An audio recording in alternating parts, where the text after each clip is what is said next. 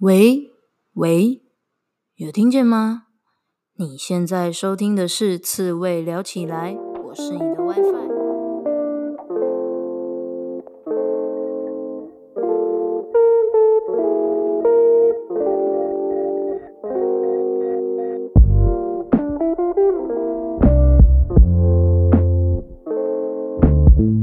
人生这么难，当一只刺猬就好啦。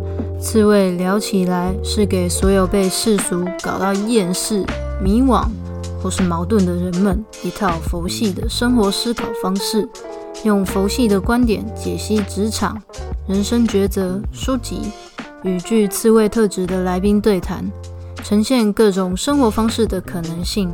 期待大家在面对生活种种鸟事时，能用佛系的思维找回自己的生活步调。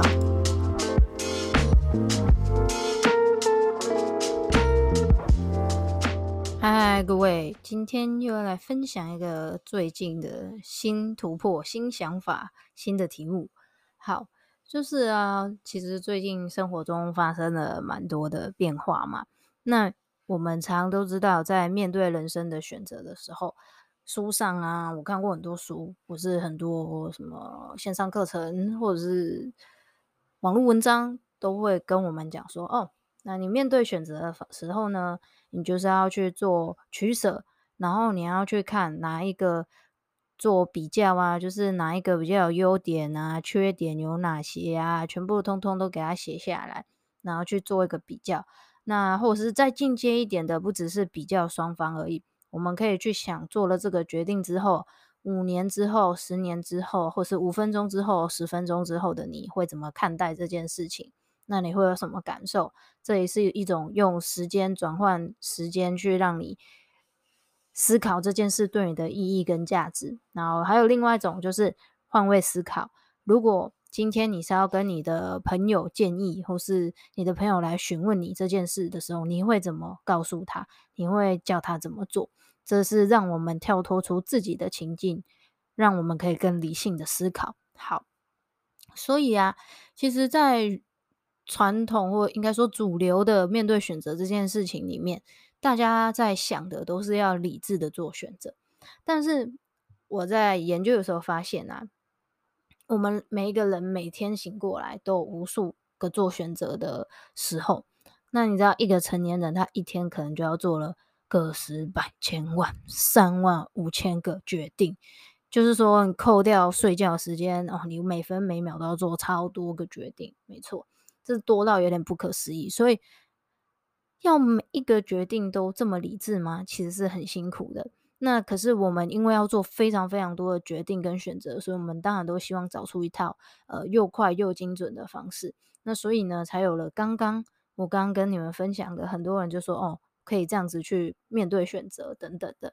可是这问题就来了，当我自己在面对很多选择的时候，我就发现不是啊，这个方法我用起来好像。没有很好用，呵呵，但为什么没有很好用呢？我先来跟你讲我的状况是什么。就是如果我们今天只是要选啊，我要去 A 工作还是 B 工作，我觉得用比较跟优缺点，呃，去分析是蛮不错的一个做法。然后我们用时间的维度、换位思考的角度去看，也都是可以做出一个还不错、还蛮理想的解答。但问题是啊，我们的问。面对的选择，很多时候就不是只是 A 跟 B 的选择，对不对？我们很多时候在面对的选择是有很多很多的，好比说你人生的发展，你不会只有一条路要发展吧？因为在你身上肩负着很多不同的角色，你可能是员工，你可能未来想要创业，也有可能你想要做的是个人品牌。你现在是员工，但你未来想做个人品牌，然后你同时是别人的孩子，那你可能也是你另外一半的依靠。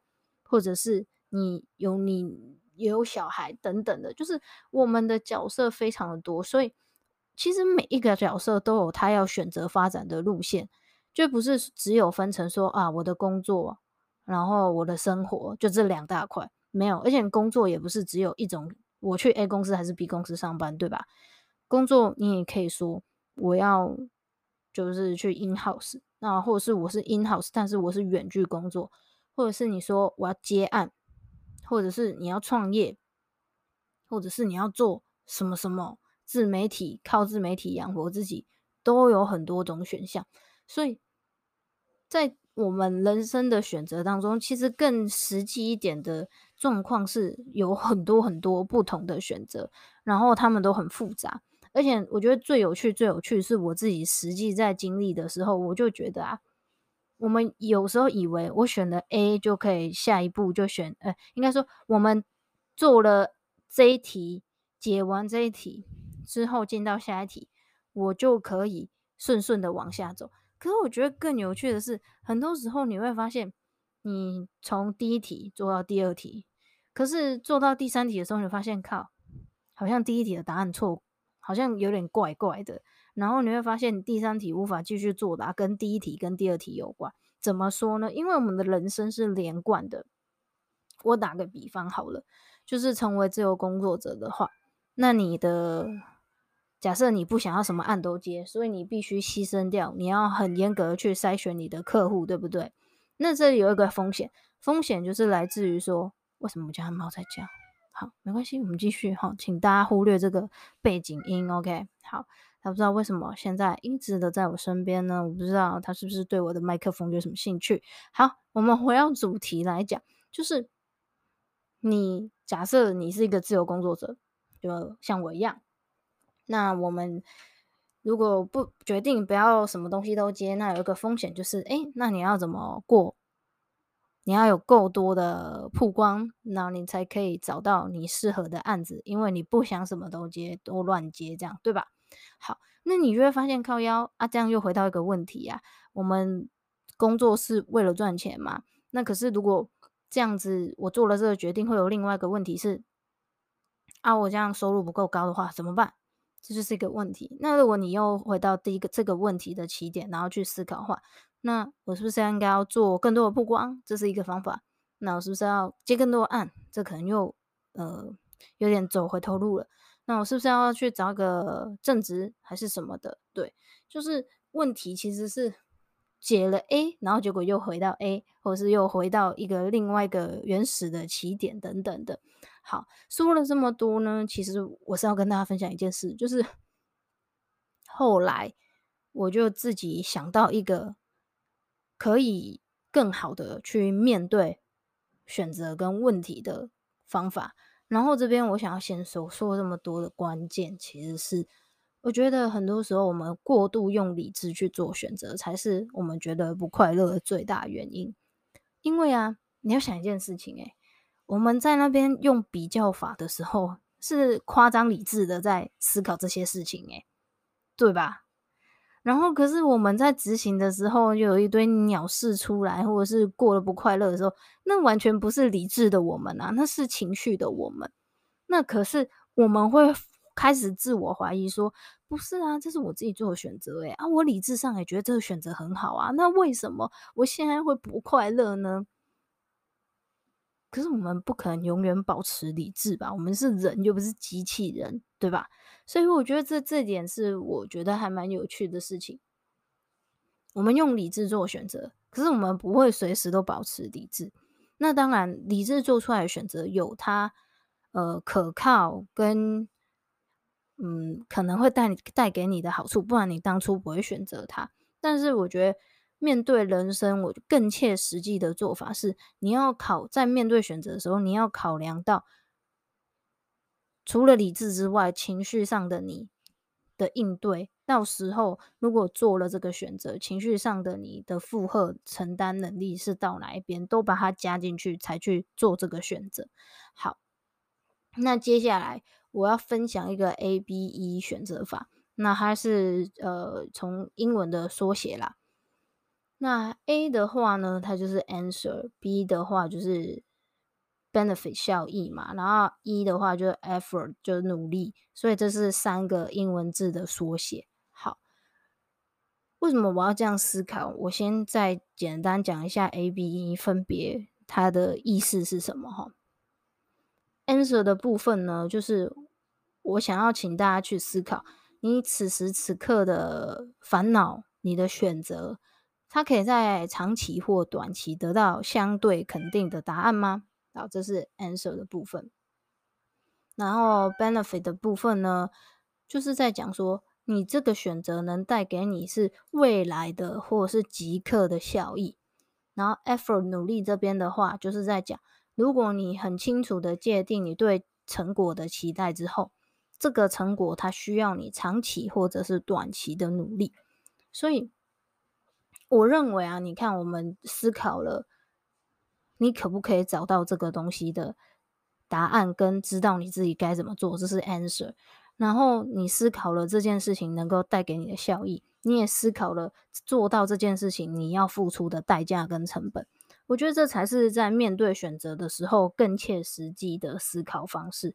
就是比较优缺点，其实我一我整整体的思路就是从比较优缺点这边衍生出来。但是那大家都在说比较优缺点啊，到底是怎么比较优缺点？那我觉得你也可以朝我刚刚所说的答案、效益、努力这三个面向去思考一件事情的优缺点。好。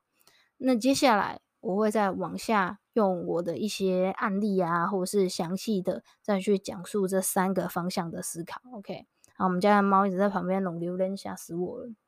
好，请你离开，请你离开，驱逐出境，驱逐出境。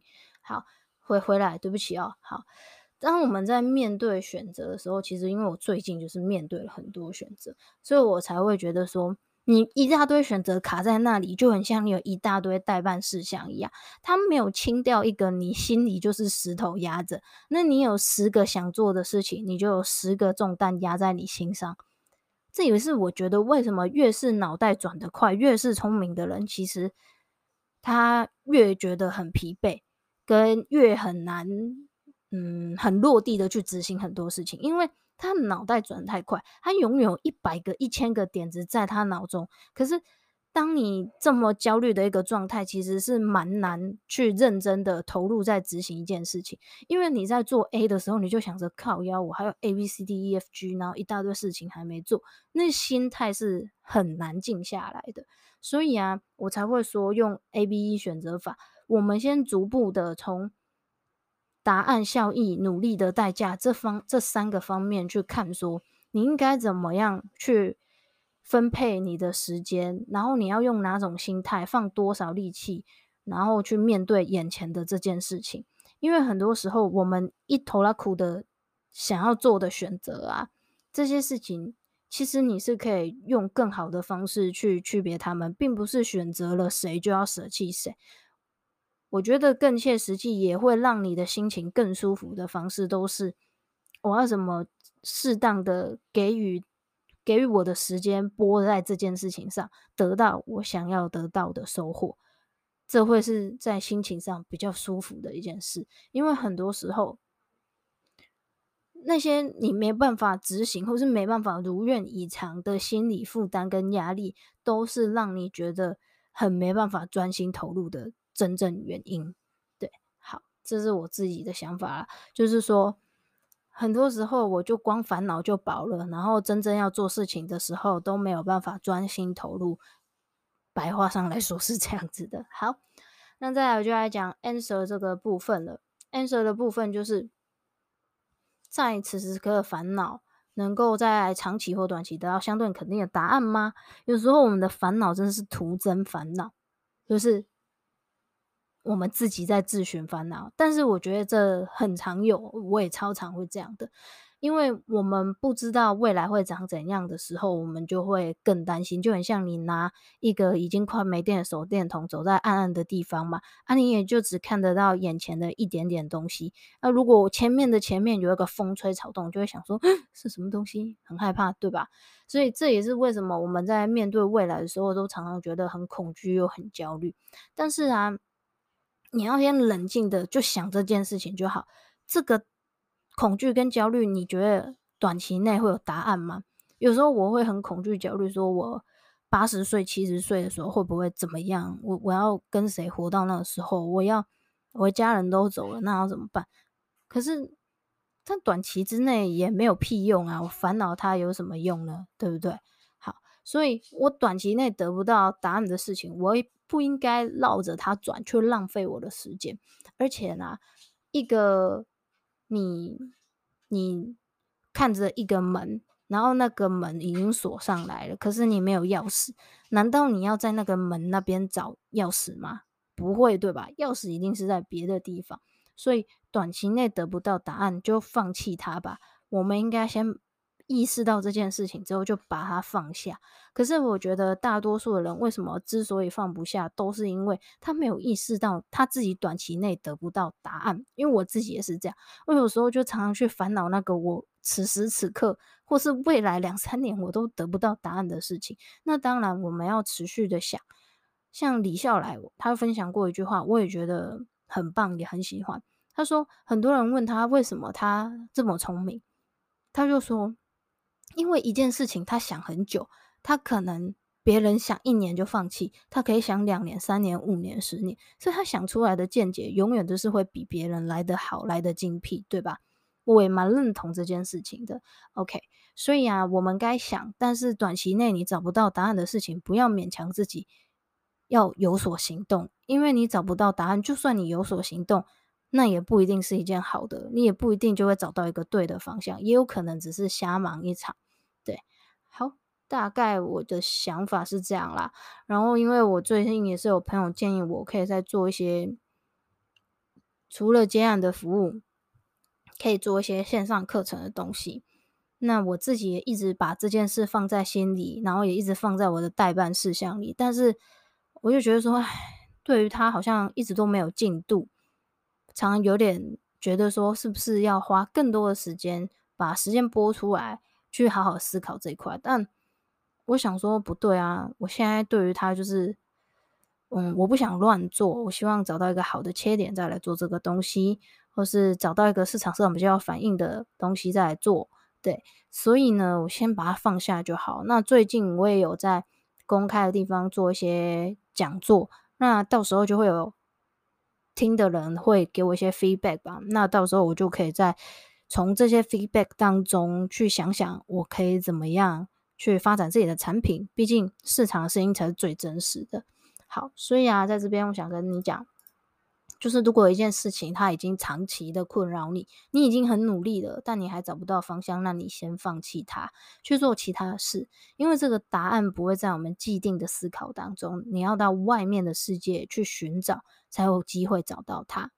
那接下来我们就来讲到 benefit 效益这个咯，这个就是我在讲说，这个选择能够带你未来或者是立即的效益。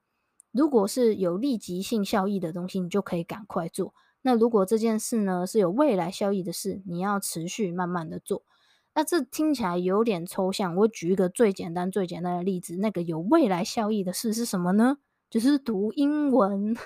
像我自己也是啊，就觉得说这是重要但不紧急，所以我就一直放着，然后就一直一直忽略它，把它摆在那边。然后永远啊，你的身边啊，你的工作啊，一定有比英文这件事更重要的。但结果会很可怕，结果就是你要用的时候，你就只能干瞪眼、穷紧张。然后像我看很多原剧的工作，其实都是英文的，然后看完只能独自哀伤。但是好消息是，我的另外一半就有帮我计划那个读英文的读书计划。那我是一个很需要目标，以及把目标拆解成每一天可以小小练习的。的一个环节，这样我才做得下去。然后就开始看英文的文章，因为我想要吸收国外的行销知识，所以就在这样子，就其实也才看个几天吧，英文就阅读速度就越进步了蛮多。但我希望理想就是跟我中文的阅读速度一样，可以用跳用扫的。好，我要再努力。然后因因为文法太烂，我好好的研究哪些文法书是适合我学习的，然后从那边开始慢慢的耕耘。所以啊，我想要跟你分享的是，我们在面对选择的时候，你先冷静的想一下哦，就是你这件事情到底是未来的效益还是立即的效益？因为啊，如果是未来效益，你就是要像马拉松一样，每天努力一点点。你现在把自己逼死勒死，我现在逼我自己狂读英文也没有用，因为一天的努力不代表什么，语言是要长期累积的。啊，我不能低估这个每天小小的努力。好，那如果是那种立即效益的事情，你就当下判断它是可以立即达成的，那你就好好的拨出一小段时间去冲一波，就可以搞定它。然后冲一波搞定它，好处是什么？是你可以划掉一个待办事项，跟放下你心中的石头。我觉得这个对于呃，在整个你个人的人生当中是一个很重要的事情，因为如果你一直在根源长期的东西。你的気持ち会很差，你的心情会很差，因为你会觉得说，哦，我做这么多，怎么都没收获。这就很像我读英文，假设我的目标直接设定在我要很会写英文，就是写作英文的话，那我就会觉得超没有成就感，因为很难呢。首先，我文法单字量都要先足够，这这是很复杂的事情。但我先把目标定在阅读上。其实我就有小小的成就感，我就觉得 Oh my God，我进步了，我好棒哦，我好棒。然后就是会自我鼓励，对吧？自我鼓励超重要，自我鼓励你才会有自信。所以啊，我就觉得你可以去看一下你面对的问题，去区分它的未来跟立即效益，然后让你自己更有成就感，然后也不要放弃跟 遗忘掉那些未来效益的事情。那可以规划每天一点点时间去做这件事情。好，这就是我想分享给你的部分。那在最后呢，要分享努力这块。努力这块就是你首先首先要做的事是清楚的界定你对目标的期待成果是长怎样的，然后它需要你长期或是短期的付出努力呢？因为很多时候我们没有办法做选择的原因是我们对于目标的定义不模，这就是非常的模糊不清。如果是小范畴选择，我问你说午餐要吃饭还是吃面，你就很好解解决跟很好选择，对吧？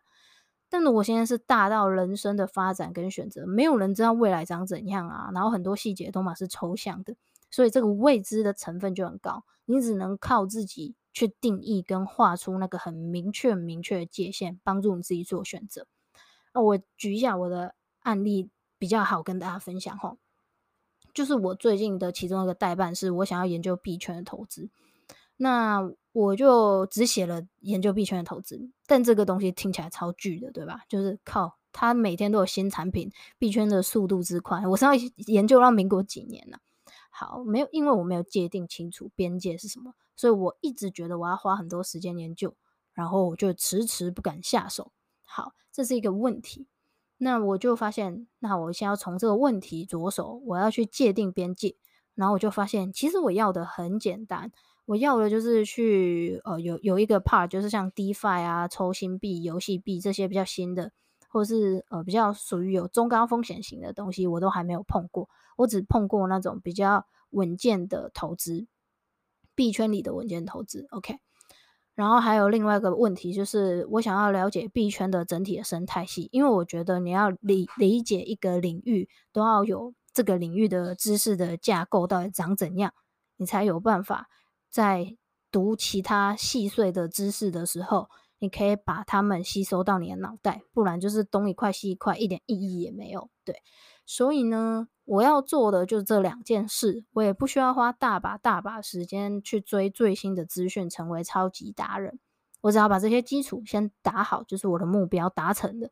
那在我界定完这个边界，我的选择就变得很简单，因为做这件事情其实网络上有很多资料，然后我要实做也不困难。我已经有基本的币圈的逻辑跟世界观该怎么运作。所以我只要播出二到三天的时间，其实就能够把这些东西完成掉。那我就可以把它从我的待办事项跟我的选择清单中直接把它划掉。然后之后再读相关的东西，也会越来越顺手跟顺心。对，所以啊，只要你可以把东西你的选择界定清楚范畴的话，你就可以去看你要短时间还是长时间才能完成它。那。这样的话，你就可以更好去判别，你是要现在去做，还是一步一步，像我前面说的，用马拉松式的方式，逐步每天去进步一点点。所以啊，最大的问题就是我们要把模糊的目标转换成很具体的目标，让自己可以更轻松的去采取行动。这就是我今天想要跟大家分享的。那最后最后想要讲的就是说啊。这种选择方法最希望的是降低大家在情绪上的负担，因为我觉得啊，我前面有讲到，当我们很理智的做选择，然后我们在做的时候才发现，实际上自己 hold 不住，我觉得那个挫折感是颇大的。你会想说，靠，我是不是一个烂草莓？我是不是一个废物？但是每个人本来就都有不一样的抗压力跟不一样的承担力。呃，跟别人比是没有什么意义的事情，因为你的人生是你在过，你的承担力如果就只有这样子，那你再给他盯下去，这条线迟早还是会断，而断的是你的线，别人也不会怎么样啊。就是我们不应该把自己操之过急，当然这也是对我自己讲话，我就是那个操之过急的人。谢谢大家。好，总之呢，我就是靠着这套方法呢，去帮我自己厘清，然后。帮助我自己不要操之过急，冷静下来说，有这么多选择里面，我应该怎么确切的去做？然后同时，我做了这个选择，在执行的过程当中，我并不会觉得我抛弃了什么，我失去了什么，或者是呃觉得过度的超载，过度的让自己太累，burn out 等等的。所以希望可以分享这一套选择的方法，让你可以。更棒的，应该说，我觉得是更快乐的去做出你的选择。因为用光是用理智，其实我们都嘛，每个人都嘛很理智。但是如果大家都这么理智就好了，我们就是有情绪的人啊。那这些情绪也很重要，他们也该被我们重视。所以希望透过从这三个 A、B、E 答案效应努力的选择方法，可以帮助到你在做选择的时候，可以兼具到理性跟感性的你。然后在选择过程当中，可以一步一步看见自己的成长，而不是感受到自己的挫败。好了，我是你的 WiFi，我们下次见。然后呢，你可以到我的部落格，有这篇文章，等一下我也会直接把它贴在我们的资讯栏里面。然后也有我画的图，你可以直接看到图面，应该会更好的去复习这件事情。